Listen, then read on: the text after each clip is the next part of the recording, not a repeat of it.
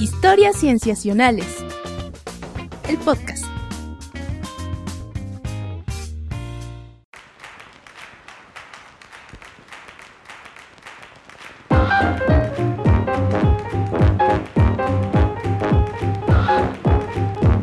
Bienvenidos a Historias Cienciacionales. Una vez más estamos grabando para ustedes, para traerles aquello en la ciencia que nos ha dejado fascinados, pensando, mirando al cielo hasta que alguien nos dice, oye, no te distraigas. Yo estoy muy contento de saludarles, me llamo Víctor Hernández y estoy también contento de saludar a mis amigos, comenzando por Rodrigo Pacheco. Hola Pach.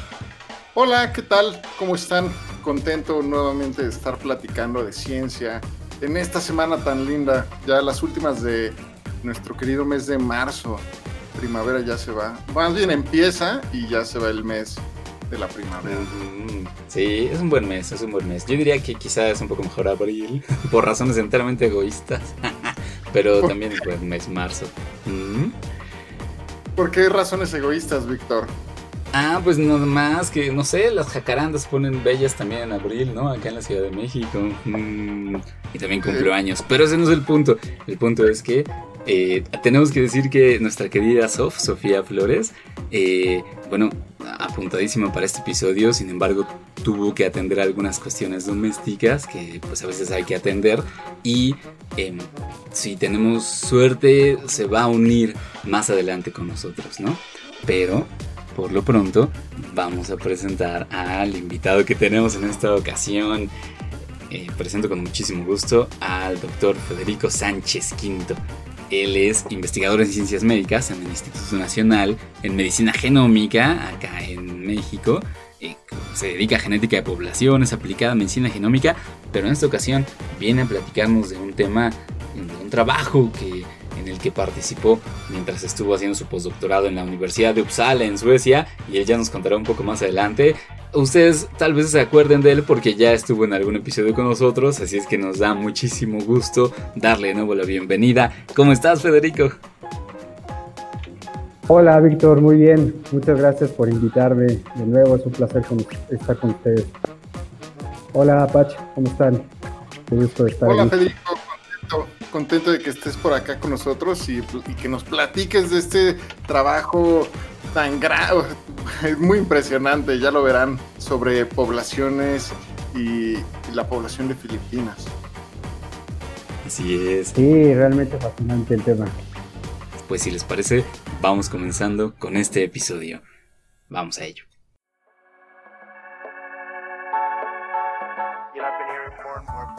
Called fake news.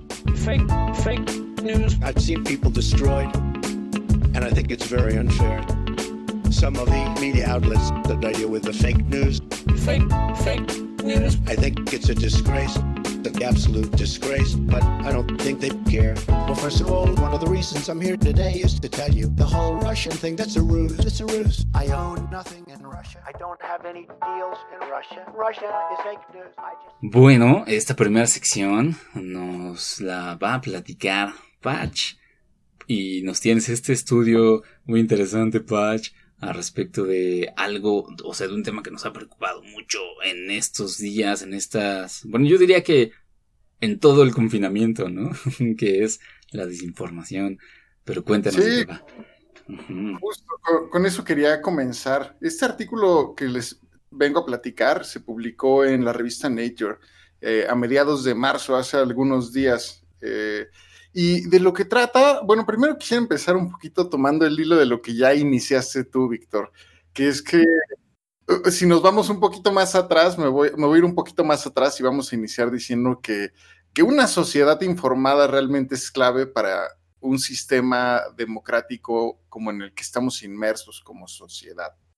Y precisamente como comentas, la desinformación puede llegar a ser problemática porque conduce a creencias pues que pueden ser inexactas o que pueden exacerbar desacuerdos pues que llegan a, surgir de, naturaleza partidista, por ejemplo, e incluso, incluso sobre hechos muy, muy básicos. Y justo vivimos en tiempos en donde las noticias falsas y engañosas, como bien comentas, han proliferado un montón. Entonces, esta proliferación pues ha hecho o ha, incentivado que se hayan eh, evocado esfuerzos o iniciativas o investigaciones para entender por qué las personas comparten información errónea y pues cómo podemos incidir en ayudar a reducir el intercambio de esta información que es errónea.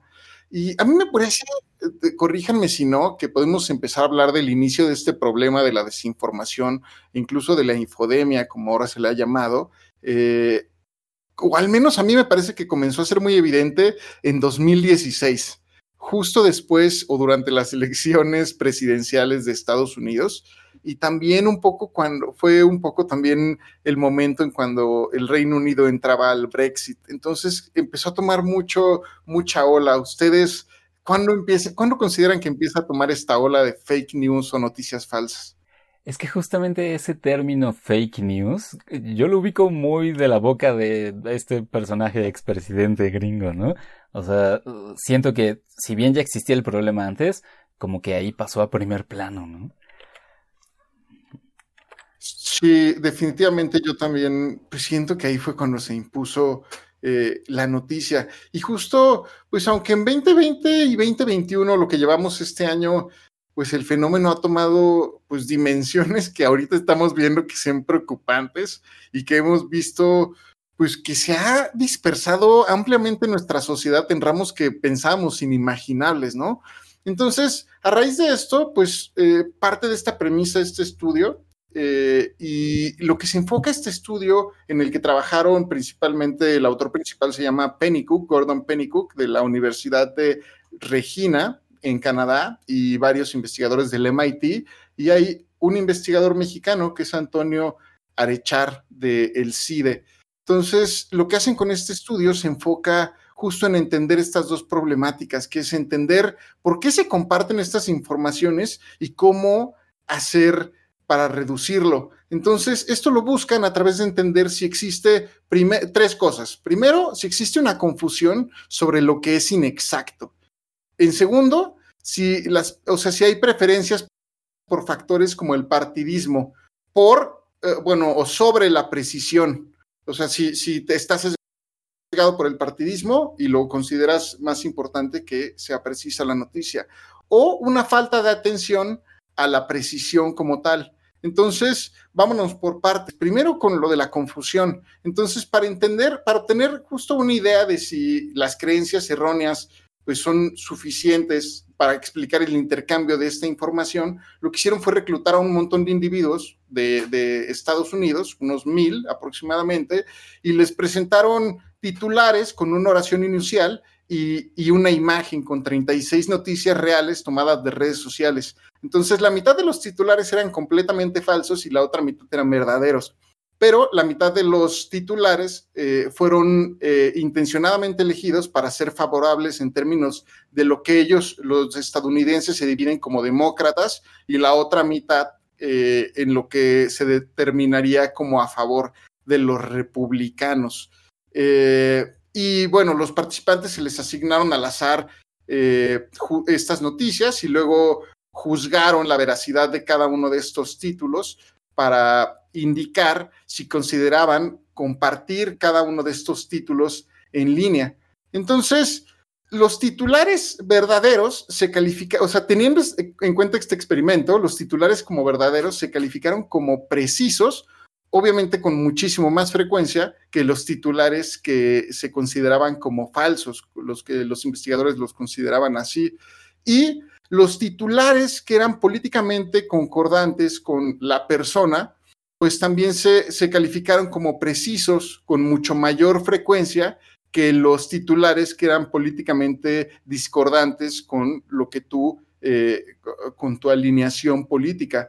Pero esta diferencia fue muchísimo menor, fue de 10 puntos porcentuales. En cambio, el hecho, esta diferencia de discernir entre verdadero y falso, sin importar afiliación política, pues fue muchísimo mayor, fue tan grande que incluso, o sea, la precisión tuvo una diferencia del 55%, lo cual es eh, altísimo. Entonces, eh, ahí empieza, empezamos a discernir que quizá la afiliación política, mm, pues quizá no, no puede llegar a puede llegar a jugar un papel, pero quizá no tan importante. Entonces, en, atender a la precisión de la noticia. Entonces, pasando la condición de compartir, reportan un patrón opuesto y lo que encuentran es que si el titular era políticamente concordante o discordante, pues tuvo un efecto mucho mayor en, la intención de compartir que en realidad si el titular era verdadero o falso. Entonces, el, este efecto de la concordancia, pues fue muchísimo mayor eh, en, la, eh, el hecho, en el hecho de que se compartieran que en la condición de que fueran precisos.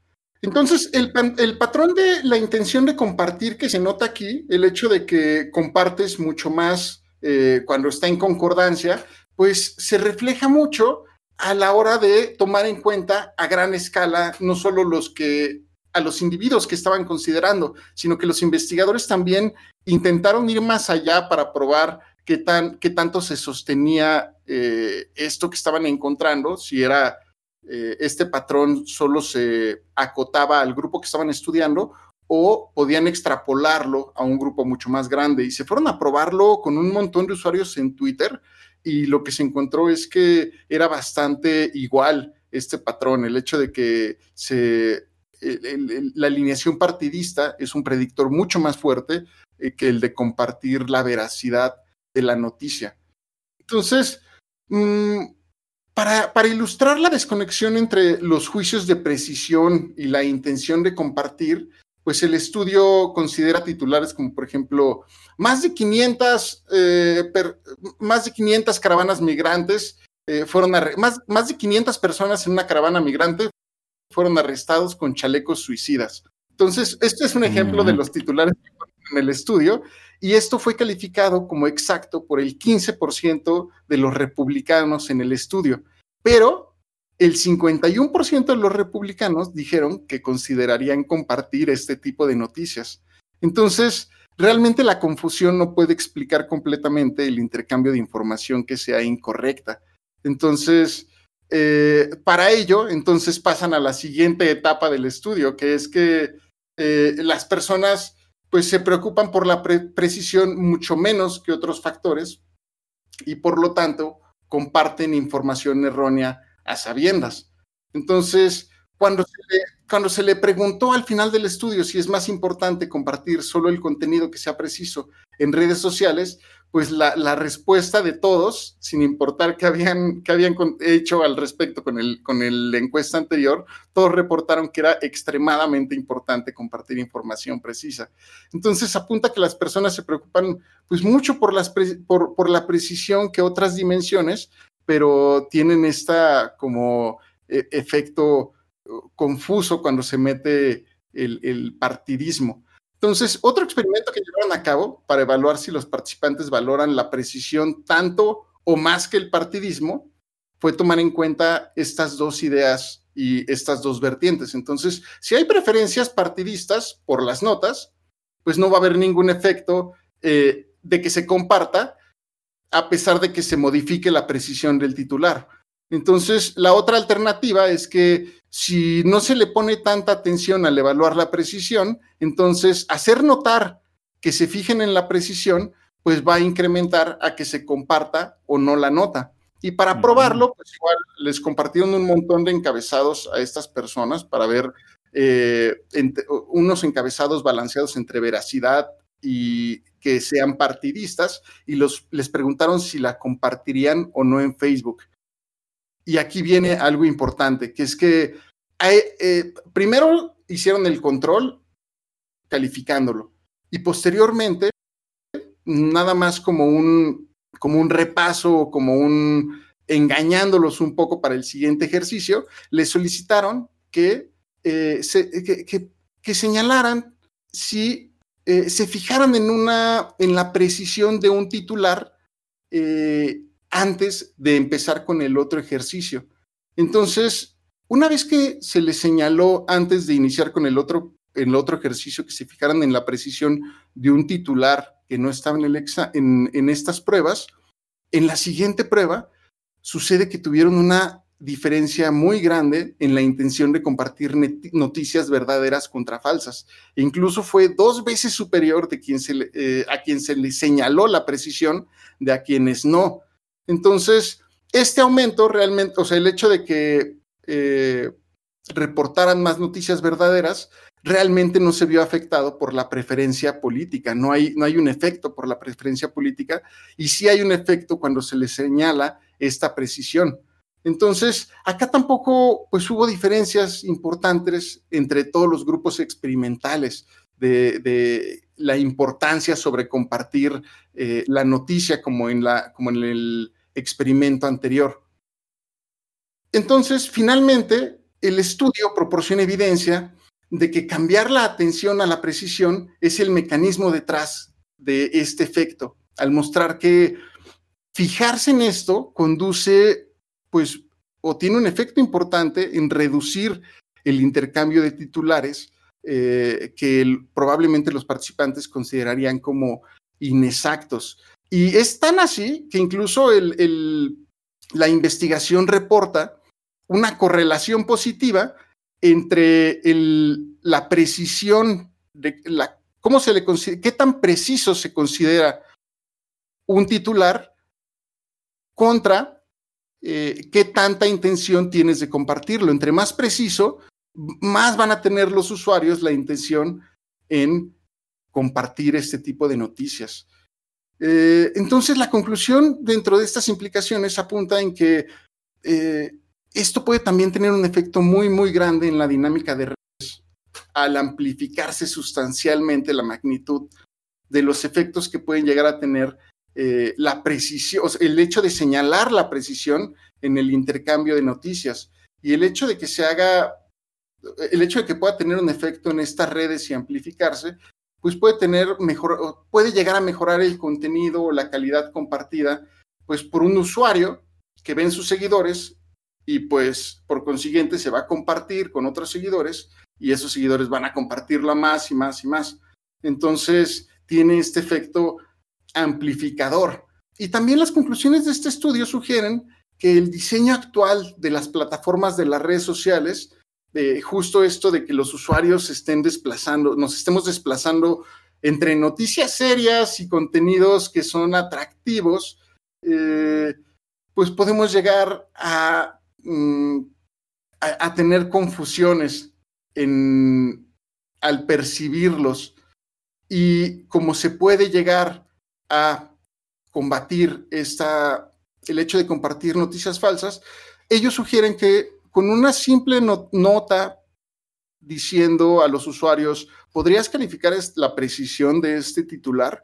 Incluso podría llegar a ser suficiente para tener un efecto en la precisión. Ahora, tengo que acotar que este estudio se hace en una población de estadounidenses y pues no sabemos los efectos que podría llegar a tener eh, el hecho de ser de un país o de otro, o ser de un tipo de cultura. Un contexto cultural distinto, ¿no? Exacto. Entonces, pues hay mucha investigación, hay mucha machaca que se le puede sacar aquí para empezar a combatir las fake news o las noticias falsas de una forma más precisa. Y me parece muy curioso que el hecho de solo eh, comentarles como mm, realmente es preciso lo que estás leyendo haya tenido un efecto tan importante posteriormente al, revisar otras noticias. Sí, sí, definitivamente interesante, Pach, este estudio. Y es que, o sea, a veces nos quedamos como que sin herramientas para tratar de combatir la infodemia, ¿no? Estoy seguro de que también a ti te ha pasado, Federico, que, o sea, en, hasta en grupos sociales o en chats, ¿no? Que tengamos, donde pensamos que no van a ocurrir estas noticias falsas, también ocurren, ¿no? Yo no sé cómo, cómo por ejemplo, tú, Federico, has... Eh, ¿qué, estrategias has tenido para eh, tratar de llevar la contraria, ¿no? A esa infodemia. Sí, pues hoy en día uno eh, intenta mantenerse lo más informado que pueda, ¿no? Y entonces, ante la duda de cosas que se vean confusas o descabelladas, pues hay que buscar fuentes independientes que corroboren esos datos, ¿no? O estas aseveraciones. Lo que pasa es que, pues, eh, hay personas que pues a lo mejor les da flojera o se dejan llevar por esas inclinaciones políticas, sociales, eh, económicas, entonces como, compartía Patch, pues pueden tomar, creo que no era el resultado inicial de eso, pero yo una pregunta que iba a hacer era cómo está influenciado algo, o sea, tú puedes eh, preguntarte si lo que estás viendo es, real o no, ¿no? Eh, y cuestionarlo, pero si viene de una fuente de la que tú, con la que tú simpatizas y con la que tú no le cuestionas nada, entonces tú lo vas a tomar como por la verdad absoluta y entonces creo que ahí empieza el problema, el, que existan ciertos eh, polos que amplifican noticias, eh, canales o lo que sea, y entonces pues eso ya no se cuestiona, o de personajes, ¿no? Como eh, Trump u otros presidentes, expresidentes, y pues sí, llegamos a esos puntos en donde eh, la gente no se cuestiona. Pero vaya que he visto cosas muy descabelladas y pues la estrategia es buscar corroborar la información siempre, ¿no? Sí. Sí, a, mí, por ejemplo, me, me recuerda mucho esta última conclusión que nos menciona Patch de qué se puede hacer para, digamos, mm, contrarrestar el deseo de compartir un, una noticia que tal vez sea imprecisa, eh, que lo que sugieren ellos es que antes de que la compartas evalúes qué tan precisa es, ¿no? Pero no sé si recuerden que hace poquito la red social Twitter eh, también hizo una pequeña modificación cuando tú quieres compartir ligas sin ningún tipo de comentario, eh, como que te da un aviso, ¿no? Te dice, no, no, no has abierto esta liga, ¿estás seguro que quieres compartirla? y eso lo anunciaron como una medida para contrarrestar precisamente la infodemia. No sé hasta qué punto ha servido, pero suena que puede ir en buena dirección, ¿no? Sí. Y lo, otra cosa que yo ¿Ahorita ocurre eso en Twitter? Sí, te avisa. si, si, le das, si le das retweet a un texto, te dice, ¿estás seguro que quieres retuitearlo sin antes haberlo leído? Incluso si le diste clic y lo leíste, te vuelve, cuando le das retweet, te vuelve a preguntar, ¿estás seguro que quieres darle retweet? Está con nosotros nuestra querida Sofía Flores. Hola, Sof. Ay, perdón por entrar así, pero hola. ¿Cómo están? Bienvenida. Bien. Gracias. Gracias, gracias por esperarme. Pero sí, Pacho, eso es vigente.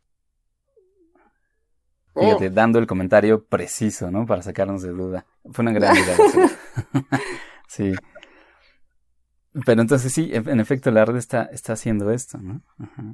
Sí, sin duda eh, tienen que crear mecanismos, eh, se tienen que crear responsabilidades de eh, el hecho de permitir ese acceso a la información. El hecho de recordarnos un poquito, justo como mencionan que tantas noticias de distintas, de distintas fuentes, que muchas veces pues justo pueden disuadir la reflexión acerca de lo que estamos eh, leyendo y un pequeño recordatorio eh, puede llegar a ser la diferencia. Yo, a mí me llama mucho la atención porque eh, me recuerda incluso situaciones que yo he vivido en donde llegan a compartir una noticia falsa y simplemente con un, ¿estás seguro? Es, tal vez, fíjate aquí como dicen esto y otro y no suena tan lógico. Y solo haciendo notar unas pequeñas eh, características de la noticia, sí, unas pequeñas observaciones puede llegar a ser la diferencia para eh, considerar si compartes o le crees a la noticia. Pues sí, está definitivamente interesante e importante en estos tiempos este estudio, así que muchas gracias Patch por habernoslo compartido.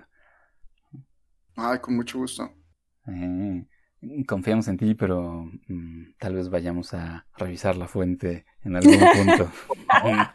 bueno. Comentario estrella.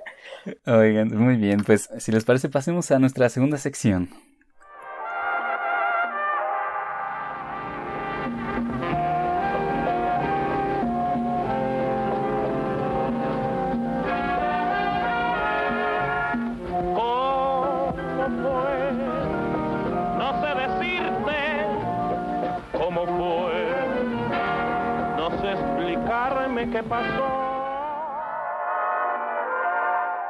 Bien.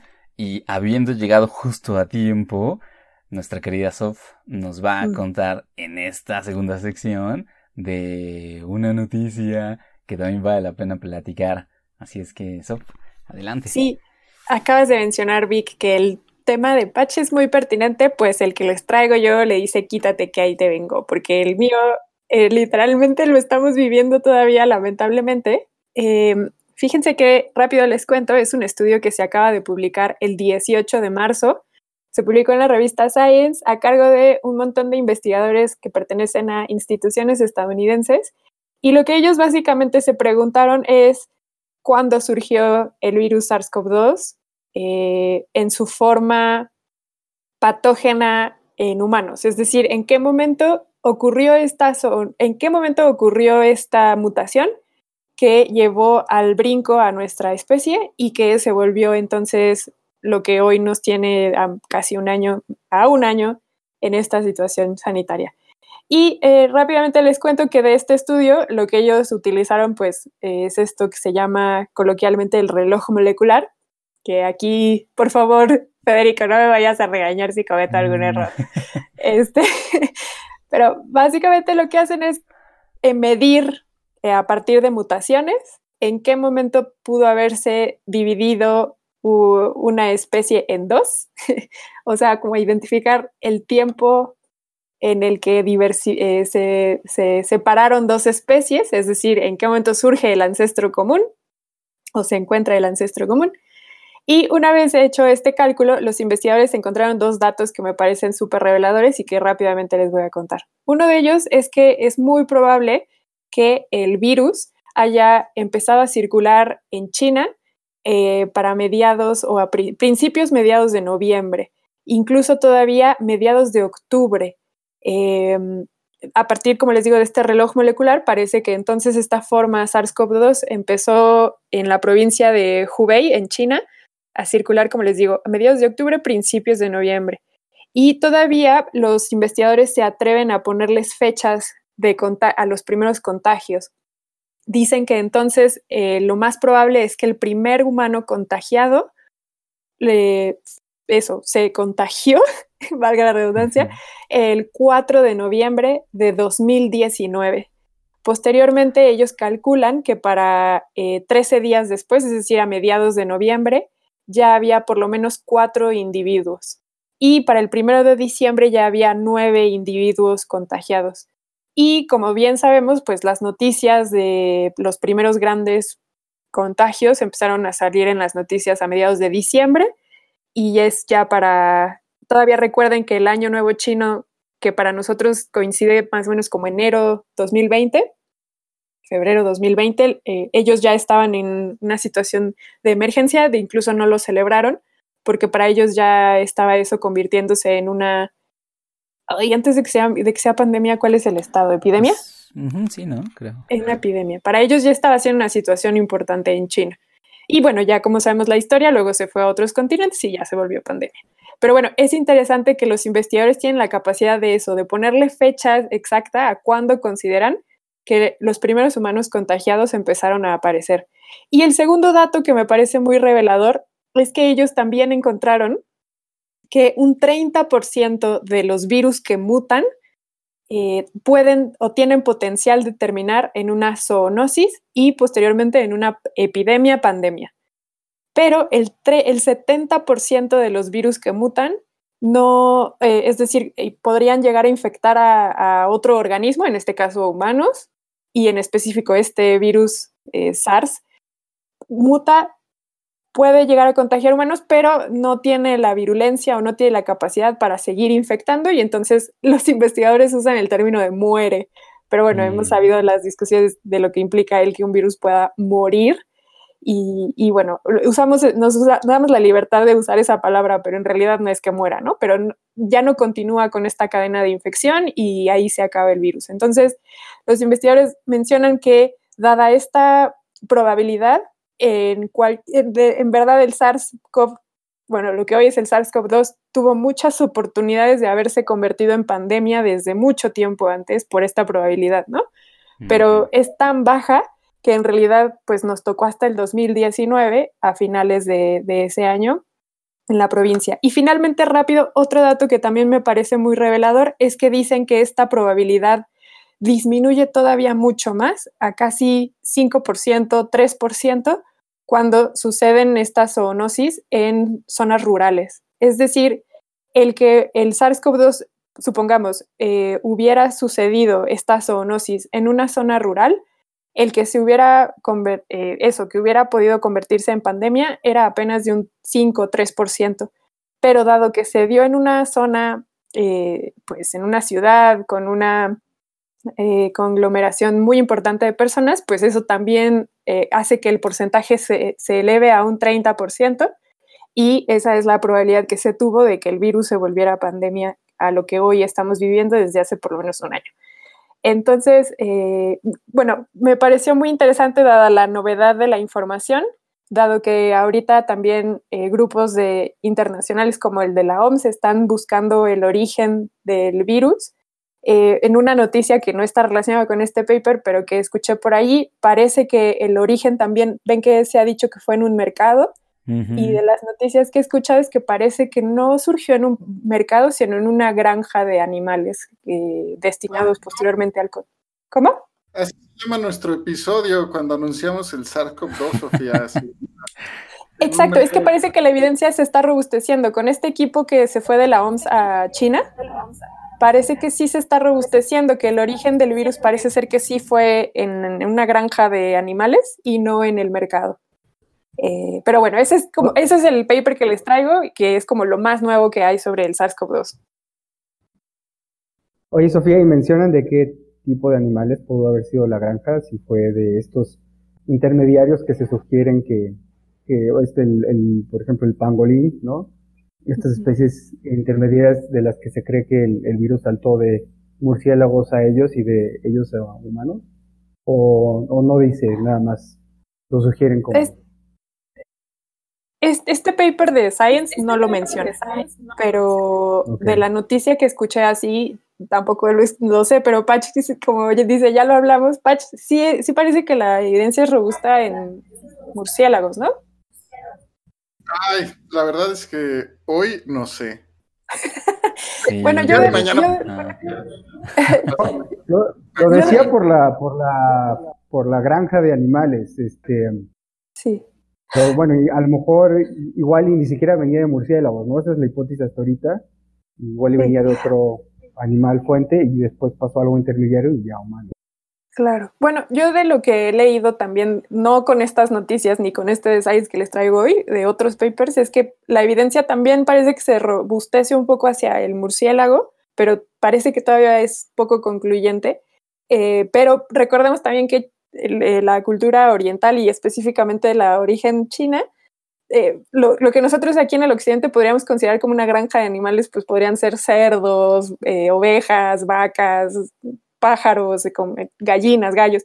Y lo que ellos consideran como granjas, pues yo creo que sí podría llegar a incluir estos animales que pues no cumplen con esta regla occidental, ¿no? Entonces en una de esas sí tienen en sus granjas murciélagos o pangolines, y, otros tipos de animales, ¿no? pero más que granjas, pues, son como almacenes grandes de animales, ¿no? Este, Exacto. Sí, para por su posterior distribución a mercados. Entonces, parece que eso, que no fue el centro en el mercado, sino que fue en uno de estos, como dices, eh, en un, como en un almacén que posteriormente ya distribuía, y parece que fue más bien allí el, el intercambio. Sí. Y pues es todo, muchachos. Ajá. Está buenísimo, está buenísimo. Sí, adelante, Pach. Víctor, tú ibas adelante, ya estoy interrumpiendo. No te preocupes, pues es que yo más bien me quedé con esta idea de lo poderosa que es la herramienta del reloj molecular, ¿no? Que nos menciona Sof. Y yo más bien quería aprovechar que tenemos aquí a Federico, especialista en genómica, como para pedirle un poco más de luz de este concepto de reloj, porque cuando oímos ese término, eh, tal vez podríamos pensar en un reloj como tal, ¿no? Como, como existen relojes atómicos, pues decimos, ah, pues un reloj molecular, probablemente solo es un poco más complejo que un atómico, pero realmente es otra cosa, ¿no? Entonces, no sé si nos puedas ayudar a echar un poco más luz sobre ese concepto Federico, y sobre todo, ¿por qué es una herramienta tan poderosa como para darnos un mes preciso, ¿no? De surgimiento de la epidemia.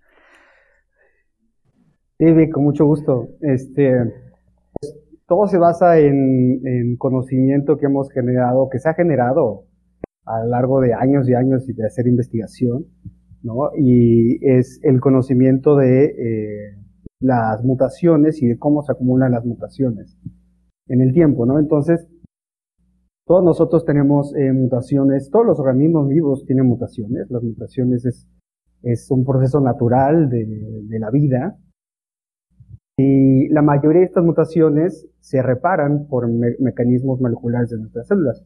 Pero hay algunas de esas mutaciones que no se reparan y, entonces se van acumulando, por ejemplo, eh, pues cuando generamos el, el eh, cuando nuestro material genético pasa a la siguiente, a la siguiente generación, esas mutaciones que no se eh, repararon, eh, cuando estaban, eh, por ejemplo, en el caso de los humanos, cuando estaban generando los espermas o los óvulos, pues se van acumulando, ¿no?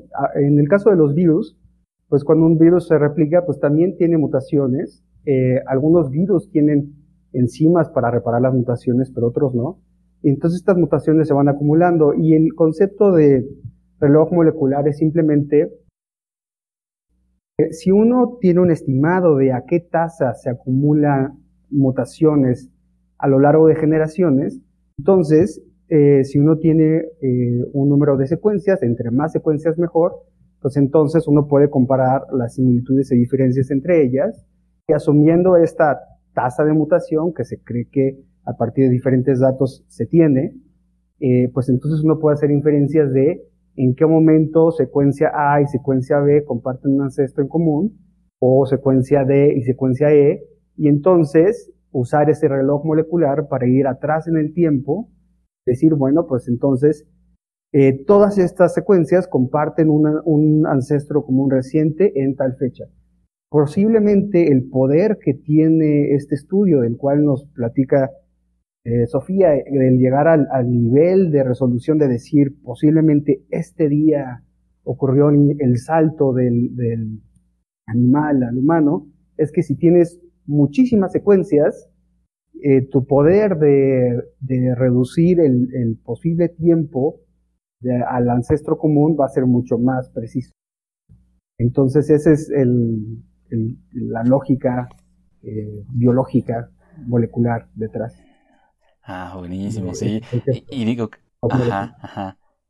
Y en este caso, digamos que una pues le podemos llamar quizá ventaja con la que contaban los investigadores es que probablemente el SARS-CoV-2 es el virus del que tenemos más secuencias de ADN registradas.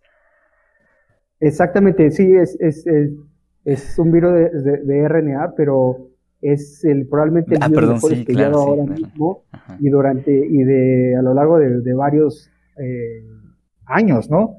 Entonces, además se, se, han generado, eh, se han generado los genomas del SARS-CoV-2 a lo largo de todo el mundo. Entonces tienes datos de cómo se fue expandiendo el virus en diferentes momentos de la pandemia y probablemente por diferentes circunstancias. Entonces es una cantidad de datos impresionante para alguien que se dedique a hacer filogenias. Yo creo que es el mejor regalo que le pudieron haber dado porque tienes eh, una cantidad impresionante de datos que posiblemente otros científicos no llegan a ver a lo largo de toda su vida, ¿no?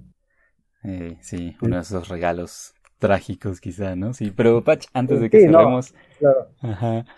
Eh, antes de que cerremos, Patch, eh, adelante con lo que ibas a preguntar. Realmente iba a preguntar exactamente lo mismo que... Uf, estamos conectados. La, precisión de estos relojes moleculares, pero está muy bien que lo hayas preguntado, Víctor.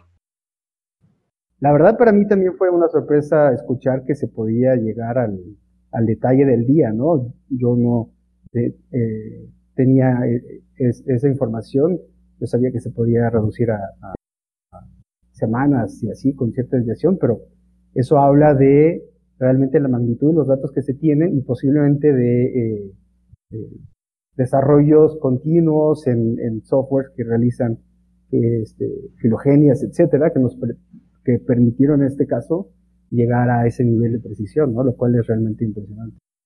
Claro, habría que revisar el dato exacto y no vaya a ser que digan tal día con una intervalo de confianza de cuatro semanas o algo así. Exacto. Luego lo aplican. Es un ejemplo más de eh, checar las fuentes, ¿no? Y los detalles de, de la noticia eh, para que uno pueda hacer una interpretación correcta.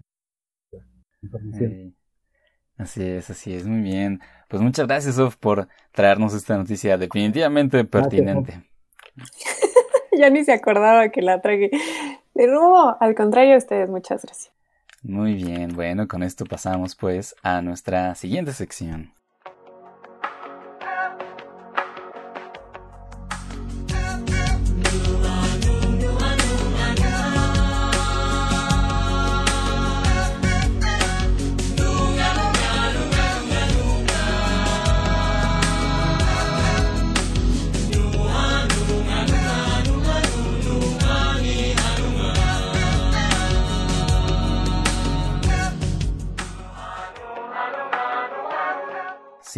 Esta siguiente sección, bueno, nuestro invitado, Federico Sánchez Quinto, nos va a platicar de este estudio que, que recientemente se publica en el que él participó, em, que, que, quizá lo, lo, aleja un poco de, de, su área en la que se concentra, que como decíamos al principio es genética poblaciones aplicada a medicina genómica, pero es también un área muy interesante porque revela muchas cosas al respecto de los grupos humanos, ¿no? Y cómo se pueden estudiar precisamente con eh, con herramientas genómicas en particular, nos va a platicar Federico acerca de historia demográfica de Filipinas y nos anuncia que tiene cosas muy interesantes, así es que adelante Federico, te escuchamos.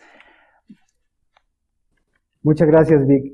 Pues eh, les agradezco mucho que me hayan invitado para compartirles eh, los resultados de este estudio, que realmente es fascinante y tiene muchísimas implicaciones eh, en cuanto a nuestra historia en el planeta, en este caso de la gente de Filipinas, pero también sobre el impacto del cambio climático, sobre incluso la evolución del lenguaje.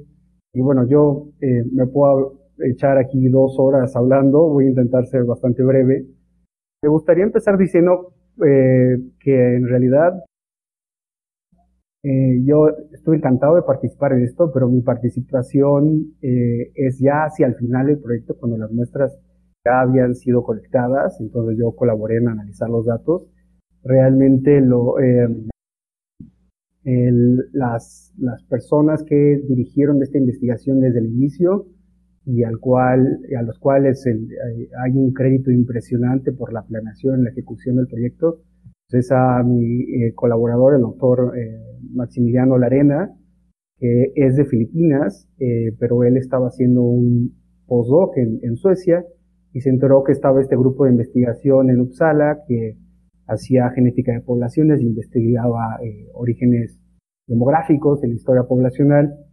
Entonces, pues habló con el que ese momento era mi jefe, le propuso el proyecto y el proyecto se echó a andar, ¿no? Si hay un, poco de tiempo hacia el final, me encantaría comentarles algunos detalles que me ha compartido Max de cómo se llevó a cabo el muestreo eh, entre Max y otros colaboradores de, los, de las Filipinas, también eh, miembros de comunidades indígenas que participaban activamente en el proyecto y que algunos de ellos son coautores del artículo, entonces es un proyecto que es, es, es muy bonito porque no solamente nos revela cosas súper interesantes, pero también hay una integración eh, muy particular y, muy enriquecedora con las comunidades indígenas que participaron, a las cuales eh, les agradecemos muchísimo su participación, pero que además su participación fue de una manera informada, horizontal, y en donde pues ellos sacaron un, un beneficio se intentó que sacaran el mayor beneficio posible ¿no? de esto, lo cual es muy importante en, estudios de este estilo. Entonces, eh, yo les voy a platicar sobre el, poblamiento de las Filipinas. Y para poner un poco el contexto, pues las eh, Filipinas es este conjunto de islas que están en el, en el noreste del sureste asiático, o sea, abajito de, de, de Taiwán y de la India, y en las Filipinas hoy en día habitan personas con, eh, de diferentes grupos étnicos y con diferentes fenotipos. Entonces, en general los podrías eh, dividir en grupos que son negritos y grupos que no son negritos de origen del este de Asia. El término negrito es un término despectivo en su origen, aunque hoy en día, pues, eh, algunos grupos, a lo mejor lo, creo que lo han aceptado, pero hace referencia a su apariencia física. Entonces los negritos son, son eh, grupos de individuos que eh, tienen una pigmentación oscura, que tienen el cabello rizado y suelen ser de una estatura eh, baja. Y en realidad estos grupos están presentes en, todo el sureste asiático, dentro de esos en Filipinas. ¿no? El, el, el, otro grupo grande de, de individuos pues son poblaciones de origen y, apariencia asiática, entonces ojos rasgados, pero de, diferentes grados de pigmentación en la piel, ¿no? Por ejemplo. Em, solo una pregunta aquí, Federico, ¿verdad? Que eh, precisamente este término negrito, o sea, entiendo que es como de origen del idioma español, pero bueno, fue adoptado así tal cual, o sea, como literal en diminutivo por las poblaciones de allá, ¿verdad? Exactamente. Em, eh, como eh, posiblemente mucha o alguna de nuestra audiencia sabrá, pues las Filipinas fue una colonia de España también. Y entonces em, el impacto de la conquista en las Filipinas no estuvo tan marcado como en el continente americano, pero sí, sí, sí deja un legado en, por ejemplo, en el nombre de las personas, en, referencia a ciertos alimentos y en, la caracterización de eh, ciertas personas. Entonces, por ejemplo, estos grupos de pigmentación oscura se les, se les llamó negritos, eh, pero también hay otros grupos a los cuales los, españoles les pusieron nombres particulares, como eh, chabacanos, por ejemplo, ¿no? que pues llama la atención, ¿no?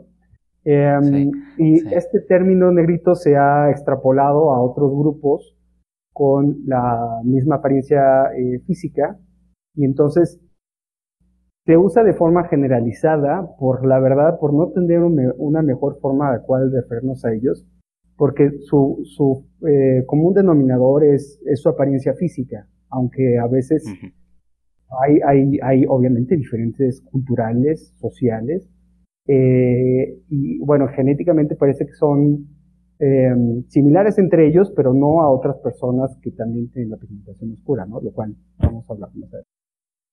Pero, pero sí, el, el, en, la, en, las Filipinas el término eh, se origina de la conquista española en las Filipinas. Mm. Entonces, para, para terminarles de contar el contexto de las Filipinas, pues es, están estos dos grupos principales, pero los, los, grupos no asiáticos se dividen en, en, otros. Hablaremos de ellos en la gente de, las cordillera, de la cordillera, en grupos eh, de personas que viven en el mar y en otros grupos indígenas del sur. En las Filipinas se hablan eh, alrededor de 150, 130 diferentes eh, lenguas y hay personas de, de, diferentes religiones, hay personas católicas, hay personas musulmanas y con diferentes culturas, ¿no? Y aunque hay, hay ciertas teorías, por ejemplo, pues hay, hay datos arqueológicos e incluso datos genéticos previos que sugieren que los primeros que llegaron a las Filipinas fueron eh, los negritos, eh, eh, en grupos cazadores-recolectores que, llegaron por primera vez como hace 40.000, 50.000 años. En realidad no se sabe bien cómo se pobló esta serie de islas y de archipiélagos, y en qué, de qué forma geográfica y temporal ocurrió este proceso. ¿Y por qué es importante? Bueno, porque dentro de otras cosas, las Filipinas es una extensión súper grande de, islas, ¿no? Pero fue a través de las Filipinas que otras partes del mundo se poblaron. Entonces, fue a través de las Filipinas que sale esta famosa migración de inglés out of Taiwan, eh, la migración fuera de Taiwán, que va costeando todas eh, las Filipinas, llega a Papua Nueva Guinea y después eh, eh, lleva a cabo el poblamiento de la Polinesia, ¿no? Y bueno, si hablamos del poblamiento de la Polinesia, pues seguramente aquellas personas que hayan sigan ciertas películas de Disney, etcétera, pues habrán escuchado la película Moana, pues son es precisamente esas personas que viajaban en balsas con ese tipo de tecnología que era realmente fascinante, las que en, un momento salieron de Taiwán y posiblemente a lo largo del camino perfeccionaron esa tecnología y eventualmente llegaron a la Polinesia. ¿no? Entonces, el objetivo del proyecto era entender cómo se pobló eh, las Filipinas y cuál fue la dinámica espaciotemporal. Eh, bueno, para esto decir que eh, ya existían dos teorías de cómo se pudo haber poblado. Entonces, precisamente porque la Polinesia se pobló a través de las Filipinas y fue un momento bastante importante en la historia del sureste asiático y, de la, Polinesia, porque esa migración que sale de Taiwán se asocia al advenimiento de la agricultura y a la expansión de la cultura lapita y de las lenguas austronesias austronésicas. la verdad no sé bien cómo traducirlo en español. Eh, pero es un movimiento cultural muy importante en los, en los últimos 2.000, 3.000 años de, nuestra historia, ¿no? En particular de esa parte del mundo. Entonces, todo, eh, muchos investigadores e investigadores eh, asumían que si bien los negritos llegaron antes, eh, las Filipinas se pobló cuando ocurrió ese evento, ese, ese evento de expansión de esta cultura lapita que iban eh, costeando. Luego había otra teoría que, o sea, esta migración ocurrió de, de, norte a sur y fue en un solo pulso, ¿no? De una sola vez. Eh, la otra teoría es que también fue una migración de un solo pulso, pero ocurrió de sur a norte y fue la teoría que se llama fuera de, en inglés es out of Sundaland, que Sundaland, estaba viendo la traducción, se me hace muy chistosa, es Sundalandia, pero Sondalandia era esta masa de, tierra que este, eh, juntaba lo que hoy en día es Malasia y, e Indonesia. Entonces, en el último, en el último glaciar máximo, en la última edad de hielo, el, eh, la edad, el, el nivel del mar estaba mucho más abajo de lo que hoy en día y habían pedazos de tierra que conectaban eh, islas y dentro de esas pues estaba una gran masa de tierra que conectaba el continente del sureste asiático con estas islas que están ahí enfrente. Entonces se cree que, eh, bueno, ese poblamiento ocurrió de esa masa de tierra hacia las Filipinas desde el sur, ¿no? Y también asume como un movimiento eh, único. Eh, pero pues si algo nos ha enseñado a estudiar la, la genética de poblaciones, de, grupos humanos, y particularmente cuando uno le agrega datos eh, de DNA antiguo, es que las cosas no son tan sencillas como se cree, ¿no? De inicio. Entonces, eh, pues lo que se hizo para este proyecto fue genotipificar datos de mil, alrededor de mil individuos de 11 diferentes, eh, 115 diferentes grupos indígenas en las Filipinas, además de secuenciar eh, los, los genomas de dos individuos antiguos del sur de China, muy cerca de Taiwán, para estudiar la historia de las, de las Filipinas, ¿no? Y bueno, rápidamente hay, hay resultados súper interesantes, pero eh, voy a dar un minutito de contexto y después ya voy a los resultados que están, son muy interesantes. Entonces el contexto es que vale. estas, estas migraciones de negritos, bueno, lo que sabemos de, la historia de nuestra especie a partir de datos arqueológicos, genéticos y de otras disciplinas es que nuestra especie sale de África y después de que sale de África hay una migración que se va por la costa eh, de la India, del sureste asiático, llega hasta a, Indonesia y, ocurre el poblamiento de Oceanía y de Filipinas, ¿no? Y e, este, esta migración se asocia a los movimientos de estos grupos eh, de, con pigmentación oscura, cabello rizado, que, a los que me estoy refiriendo como negritos. Hay otra migración eh, posterior posiblemente eh, que se va al norte de los Himalayas, hacia el centro de Asia y después al este de Asia, ¿no? Y entonces, eh, pues por eso hay estos dos grupos eh, principales de poblaciones que además son tan diferentes eh, fenotípicamente, ¿no? En cuanto a apariencia en esta parte del mundo. Una cosa importante decir es que los negritos, a pesar de tener esta apariencia de, pigmentación oscura, cabello rizado y otros rasgos que harían pensar que podrían estar mucho más emparentados con los africanos que con otros grupos asiáticos, en realidad genéticamente esto no es así. Son, los negritos son más parecidos a otros grupos asiáticos que con un africano, lo cual es un, mm.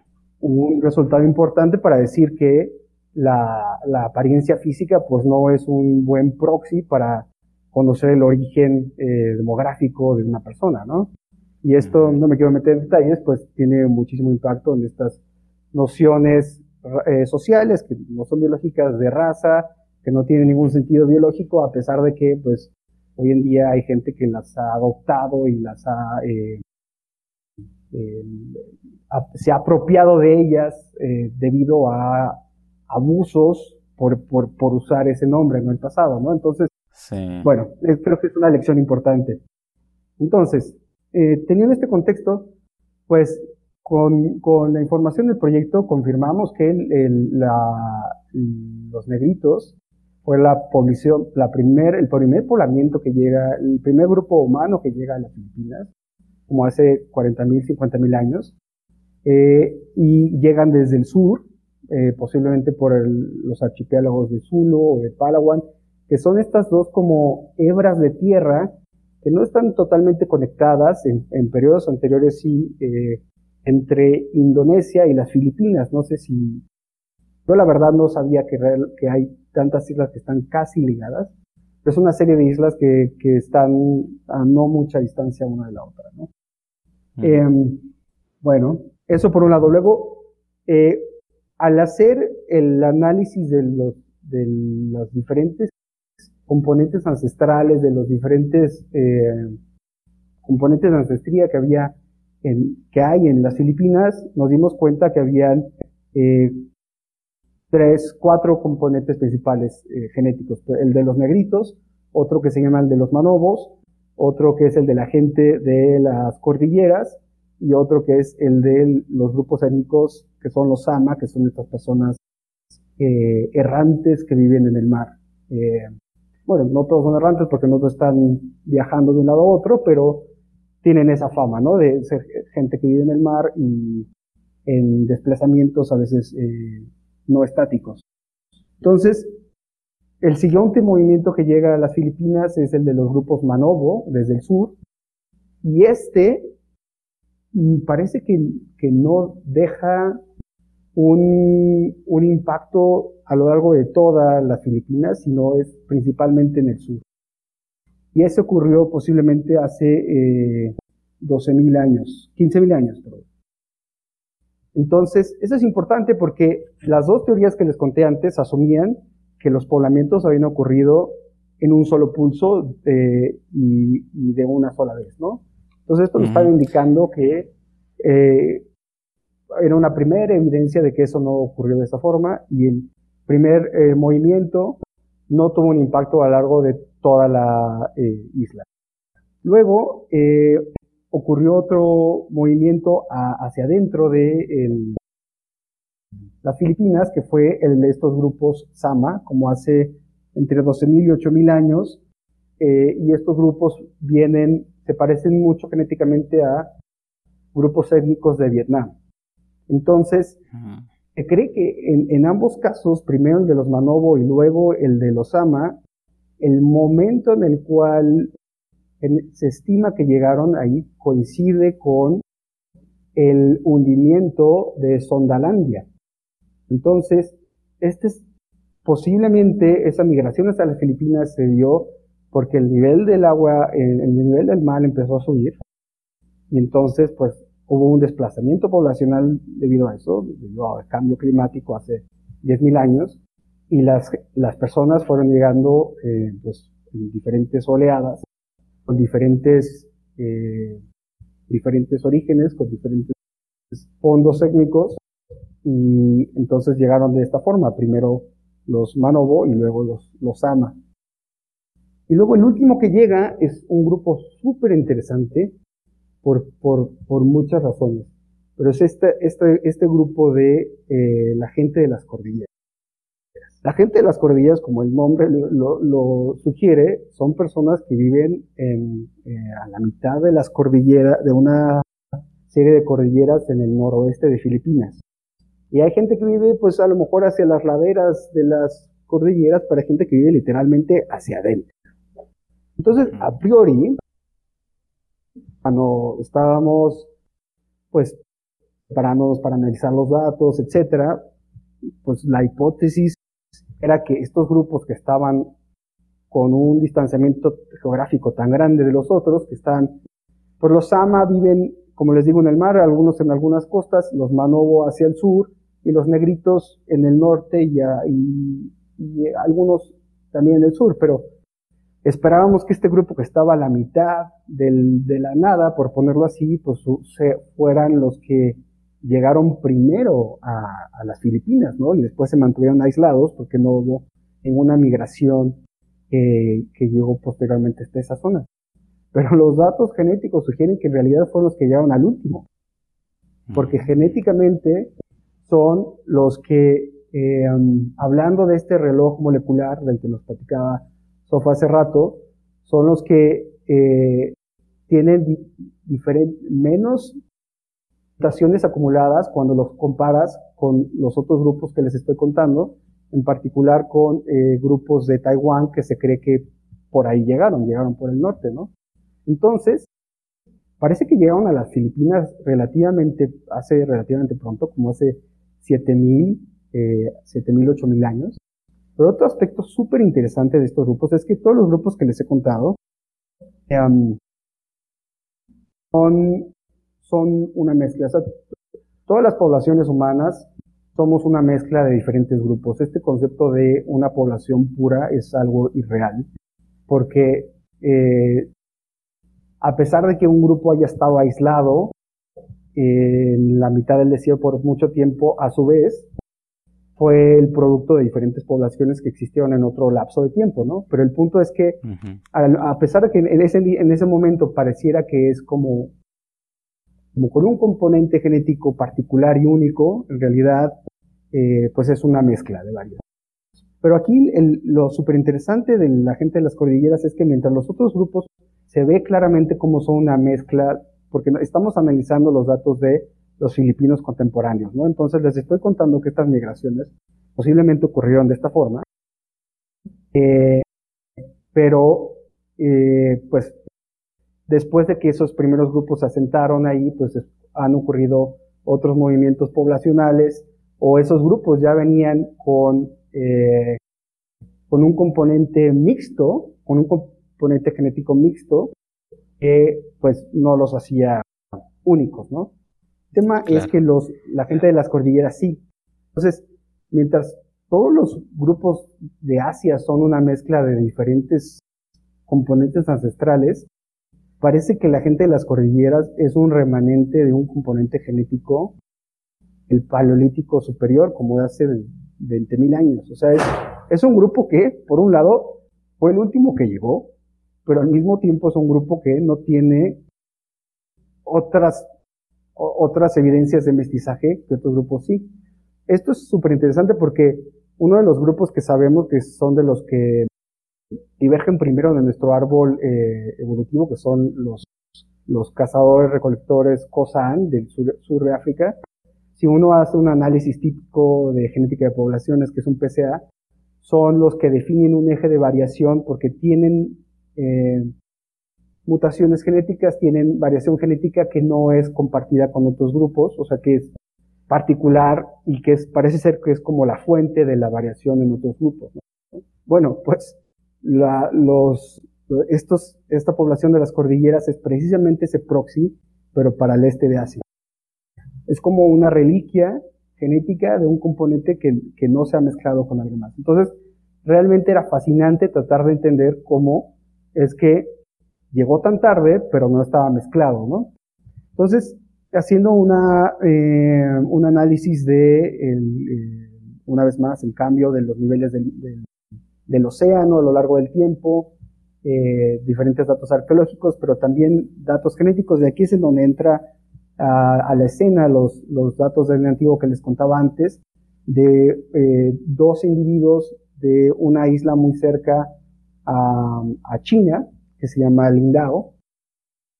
Eh, analizamos sus datos genéticos y nos dimos cuenta que tenían, su perfil genético era muy parecido al de la gente de China de hoy en día, la, al de Taiwán de hoy en día y a la gente que sabemos que después eh, tuvo la expansión que les contaba hace rato hacia eh, la Polinesia. Entonces, si la gente de las cordilleras llegó desde el norte, eh, porque los datos, datos de otras disciplinas sugieren que fue así, tuvo que haber sido cuando muy tarde, por ahí de hace, hace esos 8.000 años, porque esos individuos antiguos de hace 8.000 años ya parecían como la gente moderna de, China y de Polinesia. No sé si me estoy explicando. Entonces, de esa forma sabemos que, que, los cordilleras, la gente de la cordillera llegó cuando muy tarde, hace 8.000 años. Entonces, la teoría es que también, eh, porque hasta hace como 10.000, 8.000 años, por, por la, el, el, último glaciar máximo, el nivel del mar estaba muy bajo, también había un, una placa continental que estaba descubierta entre el continente, el sur de China y las Filipinas.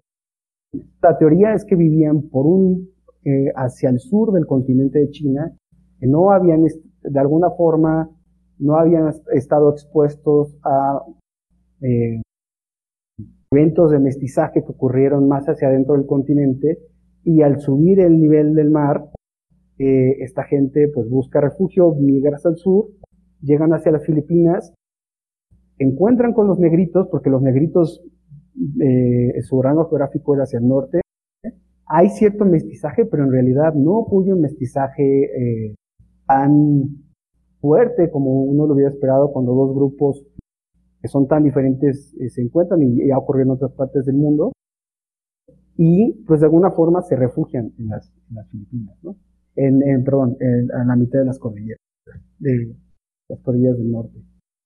Entonces, es, realmente fascinante. Y otra cosa que, que, que, nos dimos cuenta es que, analizando los datos genéticos de la gente de las cordilleras, nos dimos cuenta cómo hay un cuello de botella justo alrededor de esta fecha que les estoy comentando, como hace 8.000 años. Eh, analizando los datos uno puede ver cómo cambia la diversidad genética en el tiempo y venía pues alta, alta, alta y ¡pum! De pronto hay una caída bastante considerable y después vuelve a subir. Entonces, pues es, eh, todavía queda pendiente el, conocer de cuál es el lugar desde dónde se desplazaron estas personas, pero es realmente fascinante el que con todos estos elementos eh, reconstruyes una historia de este calibre, ¿no? Eh, porque es algo que nadie hubiera esperado, pero para nada. Y, luego, si todavía puedo hacer más especial la historia, es el, lenguaje. El, lenguaje, lo, lo, que les decía al principio de las implicaciones del cambio climático y del lenguaje en los resultados que encontramos.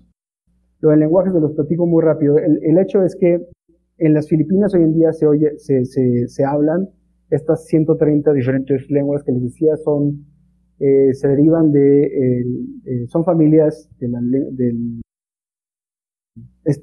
son diferentes lenguas parte de la familia de las lenguas austronésicas.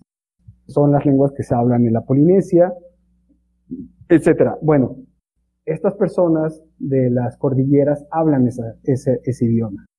Entonces, y, son gente que está a la mitad de la cordillera, ¿no? Y hoy en día son agricultoras. Entonces, una de dos. Bueno, y, creo que fue otra cosa que no aclaré. Cuando llega la, gente de las cordilleras a las Filipinas, no, no llegan en un solo pulso, sino llega, parece que llegan en diferentes pulsos.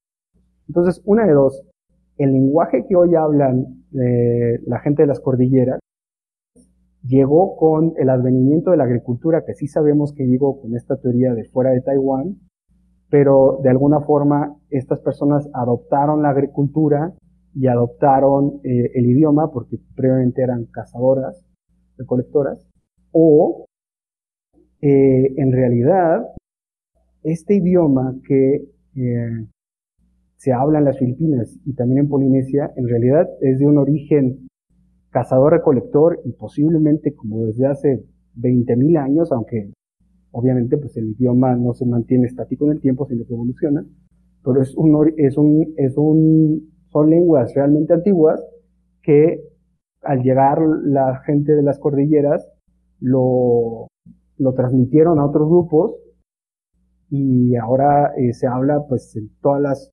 Filipinas y después cuando llegó esta expansión de la cultura lapita también lo adoptaron ellos o, a lo mejor también ya lo hablaban antes y se lo llevaron a los polinesios, ¿no? Entonces es realmente impresionante todo lo que le podemos sacar. Sí. ¿Y el español? ¿Por qué no hablan español? Ah, muy buena pregunta. Iba a llegar a mis últimos bullet points, este, los resultados que les quería compartir. Es una muy buena pregunta y, no solamente el español, pero también genéticamente, analizando los datos, porque en nuestro panel de datos tenía, tenemos individuos que son eh, de zonas urbanas y también de zonas rurales, ¿no? Entonces, hasta ahorita casi todo lo que les he contado son con grupos eh, rurales indígenas, eh, pero los individuos de zonas urbanas anecdóticamente no tienen trazas de ancestría europea. Entonces el impacto de la colonia en Filipinas no fue la misma que en América. Alrededor de solamente un por, 1% de los individuos eh, analizados tienen eh, trazas de origen eh, europeo que sugieren mestizaje entre españoles y, y filipinos, ¿no?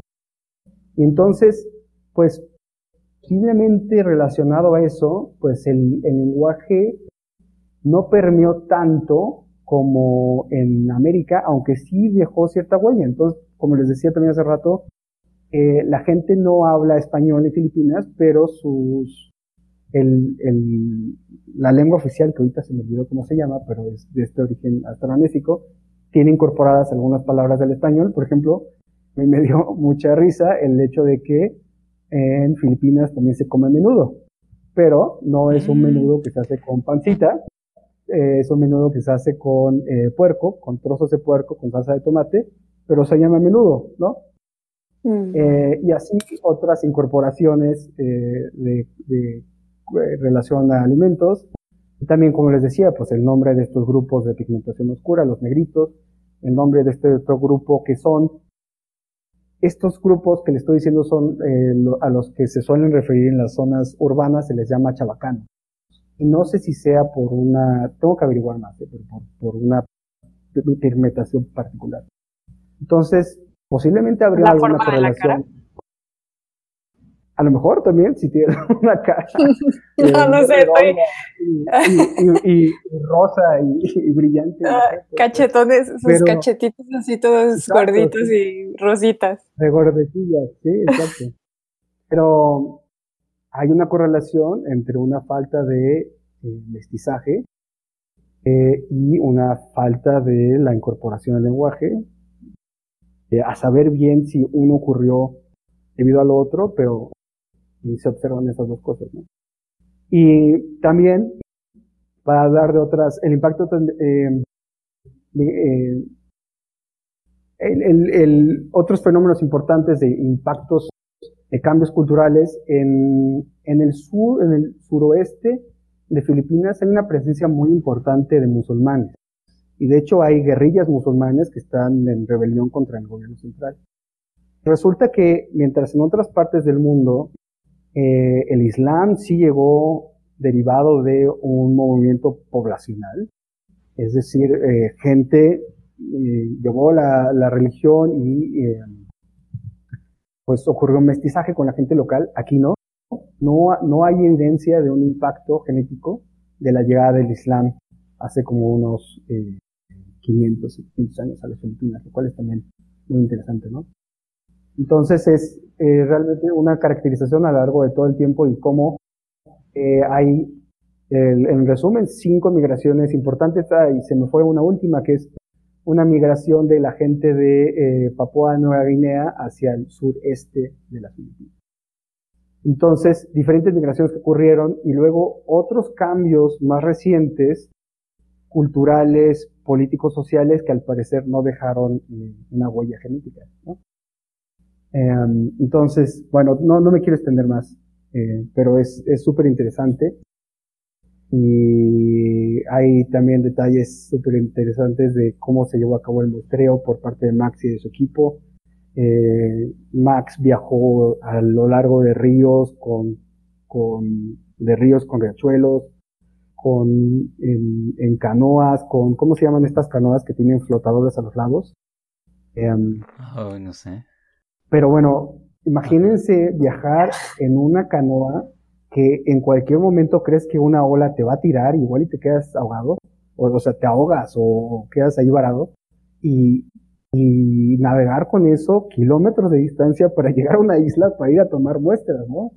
Es realmente el, el, esfuerzo que le puso y la dedicación, la pasión.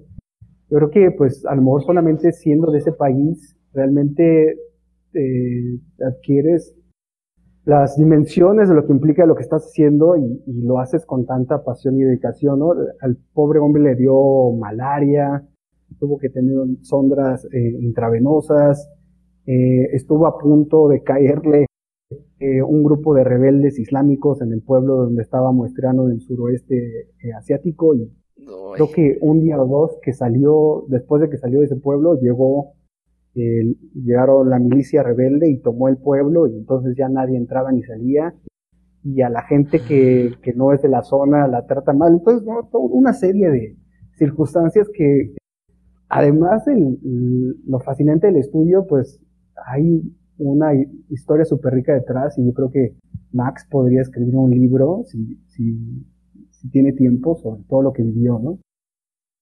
Sí. Ah, está buenísimo, definitivamente muy interesante. Digo, este, este escenario tan completo, ¿no? Que este, un estudio como este nos puede dar al respecto de, pues, la historia de, de, digamos, de un cierto lugar del mundo, ¿no? Pero que no es la historia de un solo pueblo, sino más bien como la historia de cómo la gente que ha vivido en esa zona, pues ha ido llegando, mezclándose un poco o no mezclándose. Este, entonces e, es, es otra demostración del poder de los estudios genómicos, ¿no? Para develar la historia de la humanidad como tal. Sí, definitivamente. Y em, la importancia también de em, el poder de, los estudios genéticos para revelar aspectos que no son tan evidentes eh, no son esperados, pero también la importancia de cuando uno está haciendo las interpretaciones de tener un acercamiento con otras disciplinas y hacer una interpretación interdisciplinaria, ¿no? Porque sin, eh, pues evidentemente sin estas nociones de cómo ocurrió el cambio en los niveles, el, del, el nivel del mar, eh, el, el, cambio climático, pero también eh, las nociones sobre el, el, origen de los diferentes lenguajes en las Filipinas, no habíamos podido llegar a las conclusiones que llegamos, porque además también concuerdan los, datos, los datos genéticos con los datos lingüísticos. Entonces es una integración súper rica de diferentes disciplinas que da una resolución impresionante sobre la historia de nuestra presencia en el mundo y en este caso sobre esa región del mundo. Y hay otra parte que no se las conté intencionalmente, pero que también está súper padre. Eso viene más a detalle en otro artículo que está en revisión ahorita y es la historia de cómo ocurrió el mestizaje, de, de, de qué, em, de qué trazas de alelos de homínidos arcaicos están en las Filipinas, porque como también a lo mejor nuestra audiencia sabrá, ¿Perdón? ¿La isla de Flores está por ahí? La isla de Flores está cerca de Indonesia. Eh, eh, mm. Bueno, de hecho es parte de Indonesia. Mm. Eh, pero esto es súper relevante porque si bien los alelos de origen nerdental se ve que están distribuidos más o menos homogéneamente, en todos los grupos que no son de África subsahariana. Eh, los alelos de origen denisoviano están a mayor frecuencia en Oceanía. Y nosotros encontramos algo interesante en las Filipinas que no les voy a contar, los voy a dejar aquí con el mm. teaser para una próxima posible visita o pues nada más para que les pase el chisme. Pero ese es el, ese es el, el todo el, el desarrollo del, del, otro artículo que mereció ser tratado como un artículo como tal, dado los resultados que encontramos. Y fue otro, otro resultado no esperado, que nos habla sobre otro nivel de resolución de la historia de, nuestra especie, ¿no? Aquí ya no tanto a nivel de poblaciones específicas, pero a nivel de especie como tal y cómo interaccionó con otras formas de homínidos, con otras poblaciones de homínidos que estaban viviendo en esa zona cuando por los primeros pobladores llegaron. Así que tenemos, tenemos un, un enunciado de, en nuestro próximo capítulo, el poblamiento de Filipinas. Les, les platicaremos de eso. ¿Es amenaza o recomendación? No, es, es una... Eh, es compartirles que sigan las noticias en redes sociales. Yo esperaría que en no mucho tiempo ya esté publicado el artículo y ahí seguramente compartiremos algunos de los resultados. Y ya, si ustedes quieren hablar de eso, yo encantado, ya ven que no me cuesta trabajo hablar dos horas, pero eh, no, pues para nada, no, no, no quiero que se vuelva el canal de Federico para nada. lo, comparto porque es algo súper interesante. Sí, sí. Bueno, puede ser esporádicamente, sí, sí que sí. Y es que generalmente, bueno, también la vez pasada que nos visitaste, nos trajiste algo muy interesante. Esta vez también, en esta gran, em, eh, digamos, esta serie de resultados que, que iluminan tanto, ¿no? Y que también se antoja pensar precisamente en cómo se realiza este tipo de estudios que después de todo están tan en contacto con la población que vive ahí, ¿no? Que después de todo, eh, o sea, uno espera que precisamente estos resultados eh, sean, sean, sean útiles para ellos igual, ¿no? O sea, que no solo sean como por el bien de la ciencia, sino también para que eh, echen un poquito de luz sobre su propia historia. Entonces, Ah, sí, Federico. Pues te agradecemos enormemente que hayas venido con nosotros a, a contarnos este estudio. Eh, pues una muestra, ¿no? De lo que las ciencias genómicas son capaces de hacer. Y definitivamente que nos quedamos picados para que en algún otro episodio nos visites, ¿no? Ya, ah, ah, digamos, no como amenaza, sino como invitación, ¿no? Posterior. sí, Gracias. sí, sí ya no me siento tan culpable de haberlo esbozado. No, muchas gracias. Estaba yo bromeando.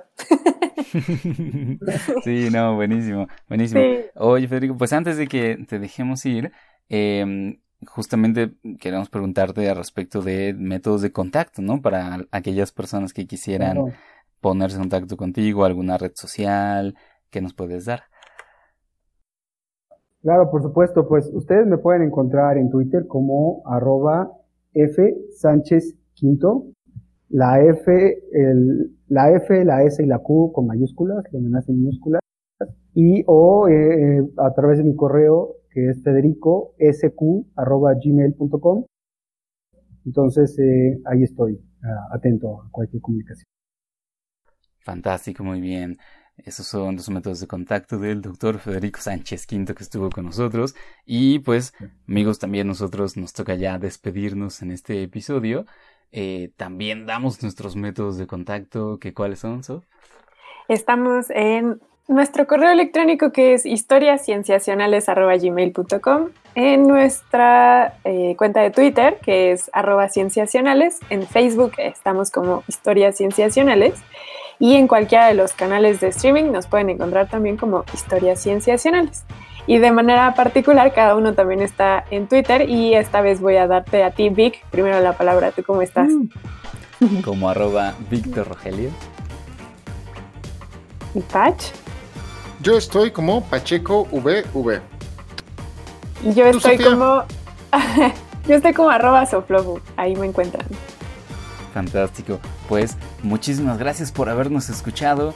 Les agradecemos enormemente. Ya saben que cualquier pequeña estrellita que nos puedan dejar o alguna recomendación para alguien que crean que le puede gustar este podcast, que nosotros hacemos con mucho cariño. Muchas gracias. Y esto fue pues este episodio. Gracias amigos. Hasta pronto.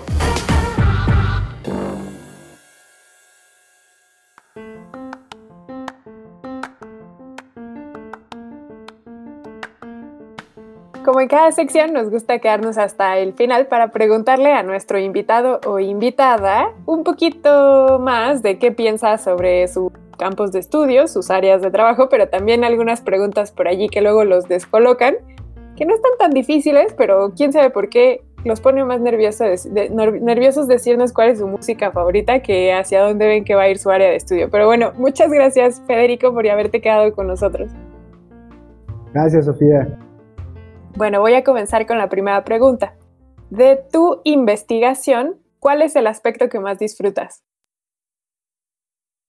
Wow, pues muchos, ¿no? Em, eh, por ejemplo, pensando en este, eh, en este trabajo del cual les conté, disfruté muchísimo haciendo la interpretación de los datos porque realmente no podía creerme lo que estaba viendo lo que eso significaba y entonces el, el como darle vueltas y estarle buscando si, si hay un error por ahí, pero esa adrenalina cuando te das cuenta que estás descubriendo algo que es realmente importante es, es indescriptible y que es súper importante para el campo en el cual tú trabajas. ¿no?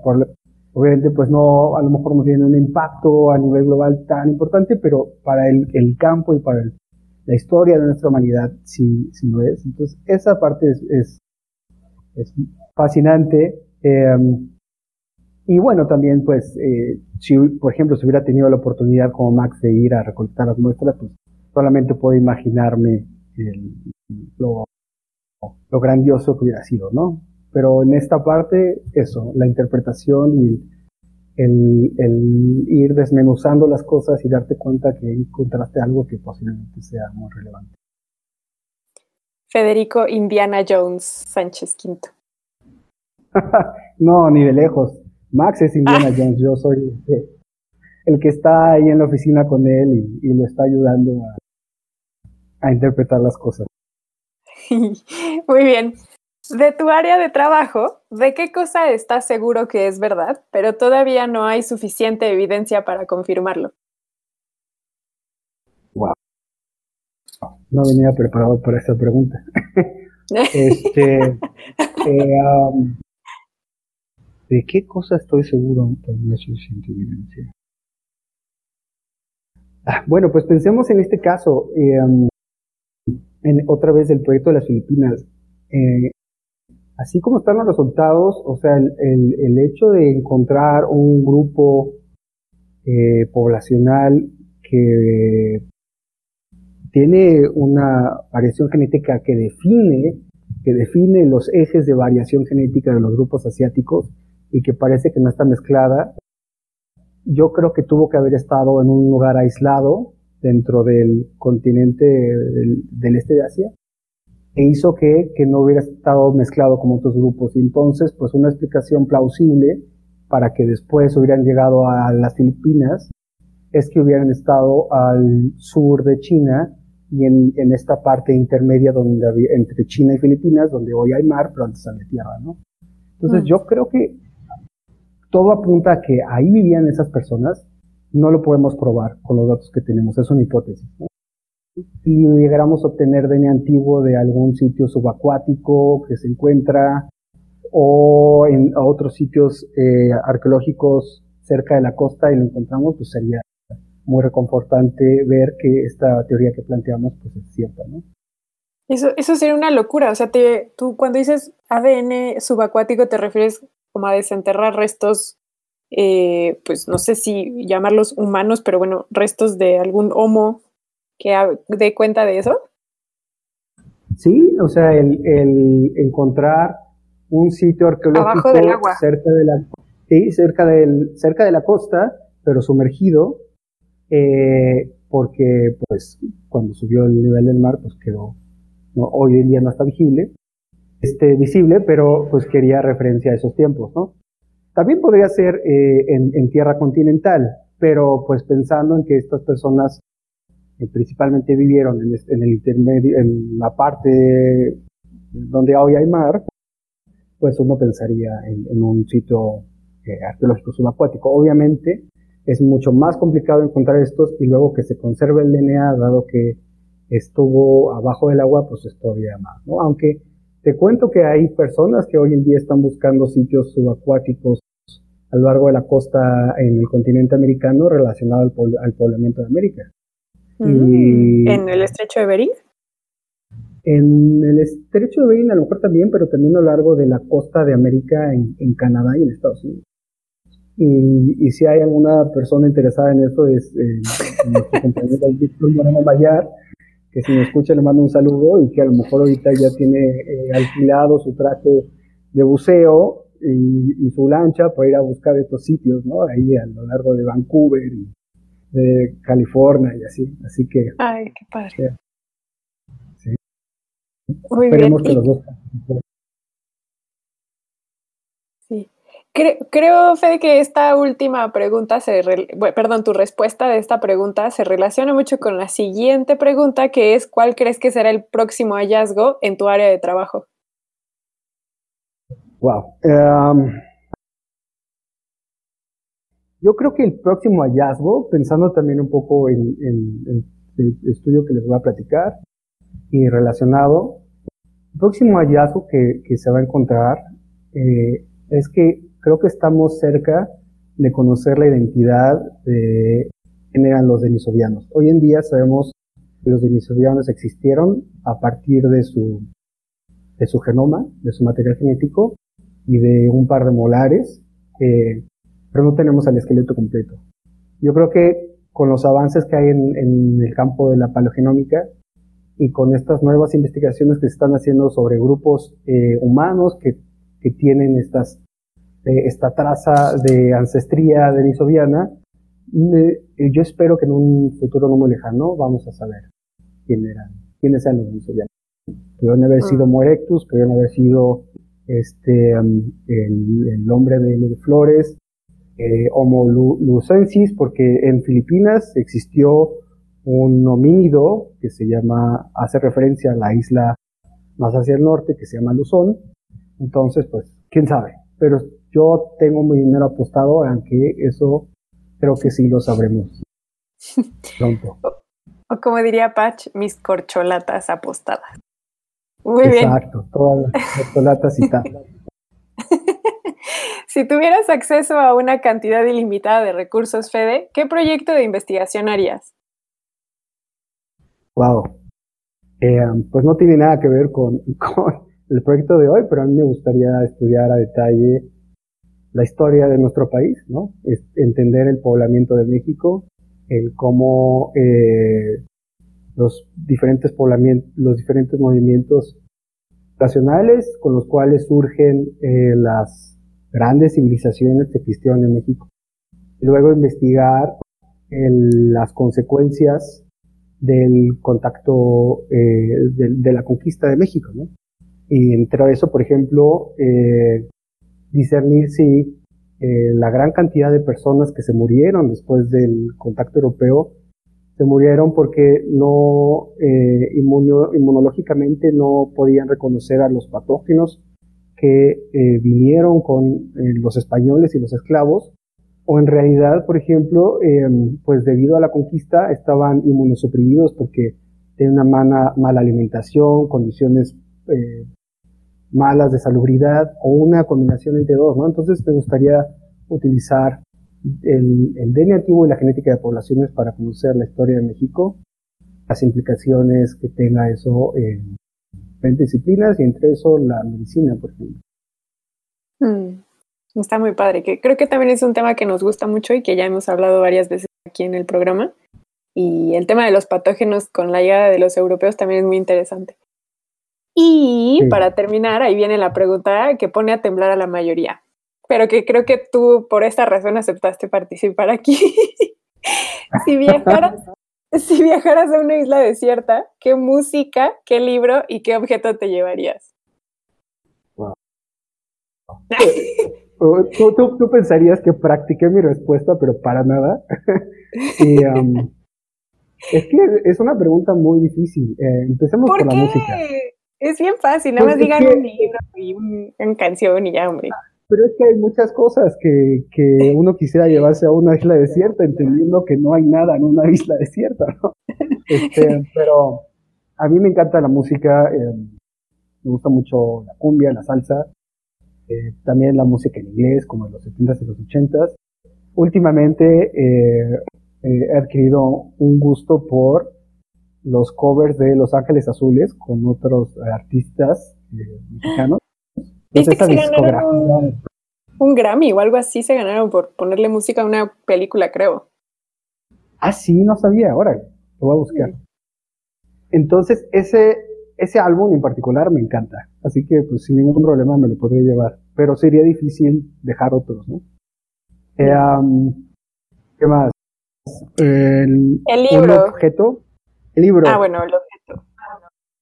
Eh, bueno, el, libro, tengo que confesar que no, no, no suelo leer muchos libros al año, sobre todo como de literatura o de novelas. Eh, pero me gusta mucho, eh, me gusta mucho la historia, me gustan mucho los relatos históricos, me gusta mucho la política y la historia de nuestro país.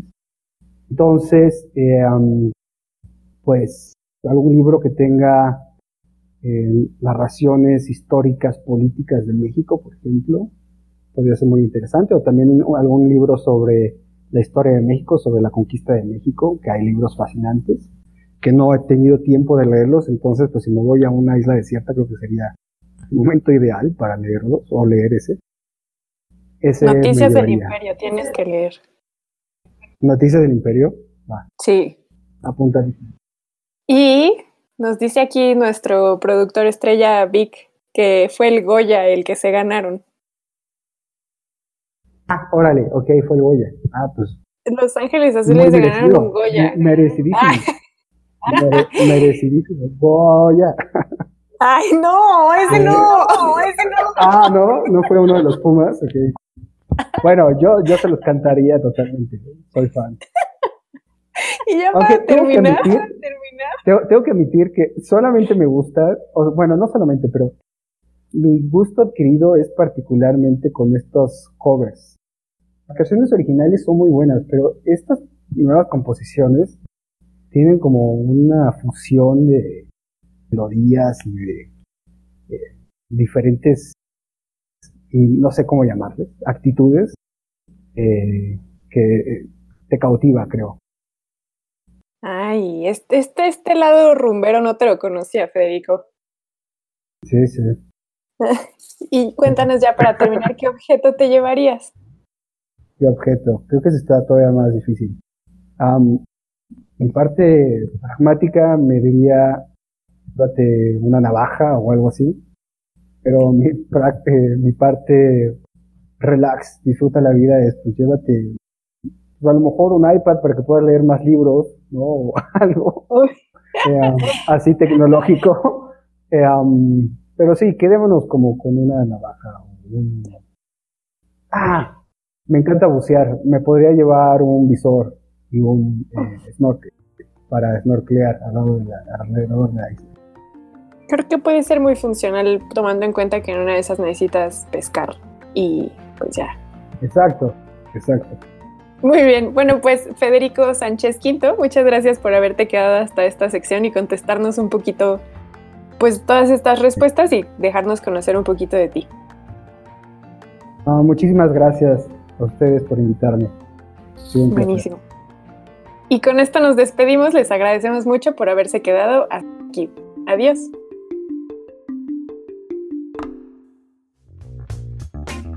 Esto fue Historias Cienciacionales, el podcast.